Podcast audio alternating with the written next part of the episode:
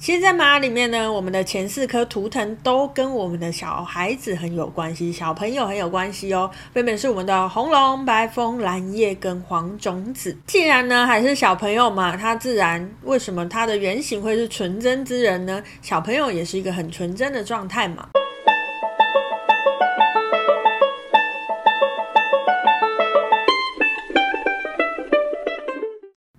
大家好，欢迎来到黄皮肤的吉普赛人，我是太阳双子上升处女月亮母羊命主星水星太阴坐命的显示生产者露丝露丝。我目前是一位塔罗占卜师、占星师、催眠师以及弗洛明哥歌手。好，我们通过了蓝猴波符的十三天，不知道大家过得如何呢？有没有在玩耍当中学习到更多呢？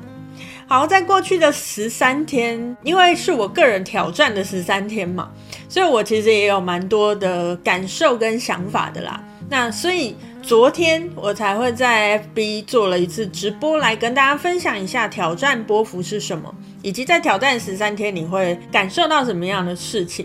如果大家对于过去十三天我到底经历了些什么挑战有兴趣的话呢，诶，可以去看一下呃前一支那个直播影片。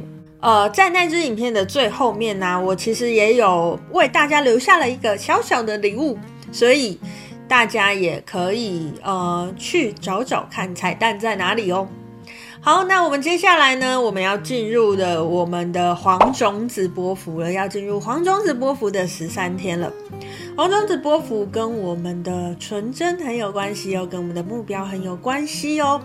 好，其实，在玛雅里面呢，我们的前四颗图腾都跟我们的小孩子很有关系，小朋友很有关系哦。分别是我们的红龙、白风、蓝叶跟黄种子。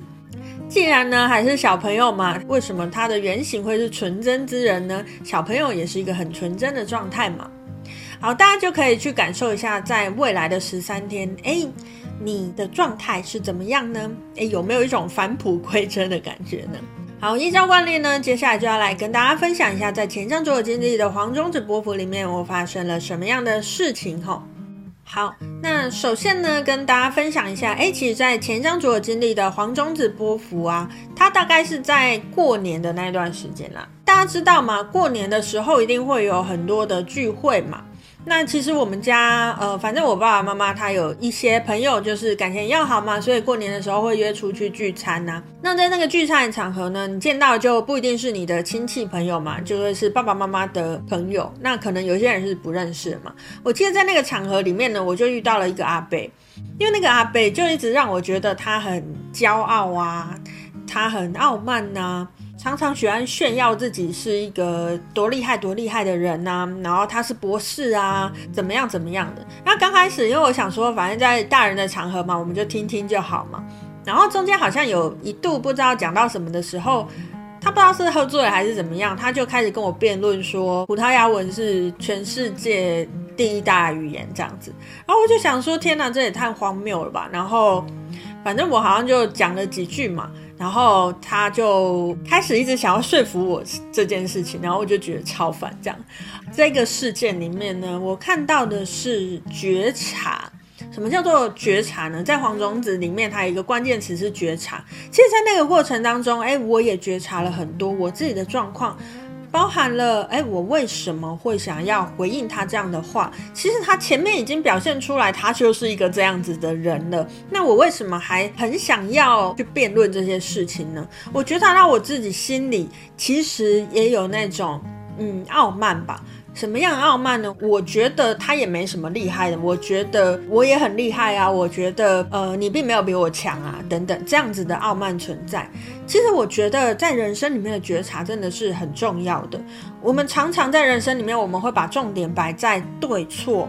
是非上面，可是很多时候，如果我去觉察我做这件事情，我讲这句话背后的起心动念，你会发现那些是非对错，其实根本就不是你在意的。你在意的是，比如说像我的这个事件，我在意的是，可能我我是不是一个厉害的人，我是不是一个有价值的人。我是不是一个有价值的人？这可能就跟我自己的自我认同很有关系了。那觉察到这些事情之后呢，我们当然就可以再往深内继续做一些内在的功课。好，好，那第二个事件想要跟大家分享的是，呃，大家应该知道我之前是公务员离职嘛，所以我现在其实是个自由工作者。呃，我之前在公务机关待的单位算是中央二级机关，所以，呃，如果真的要说算是一个有用的人吧，呃，也许就是在那个圈子里面，哎，也许我是有一点点影响力的人，这样子哈。那。自从离开那里之后，我就觉得啊，我可能跟我之前念书的东西其实已经没有什么关系啊。我自己会觉得我是一个没有利用价值的人啦。但是我我讲没有利用价值，我并不是要说负面的意思啦，我只是就是陈述一个事实这样子哈。那在我记得在过年之前，我就很惊讶是我我研究所指导教授他就私讯我跟我说他办了一个聚会，问我呃有没有时间去参加这样子。其实我那时候是非常惊喜的啊。那我惊喜的原因是，第一就是像我刚才前面讲嘛，我已经觉得我是一个没有利用价值的人，而且其实我已经脱离那个圈子很久了。那为什么老师还会想到我？而且是他自己私讯来问我。那我就觉得很感动啊，就老师还有想到你，而且我已经毕业好久好久这样。那我当然就答应了这个聚会嘛。那在去这聚会之前，其实我心里是非常的忐忑的，因为我想说，这个真的已经不是我的世界了。那我真的不知道会遇到什么样的人，然后会经历到什么样的事情哈。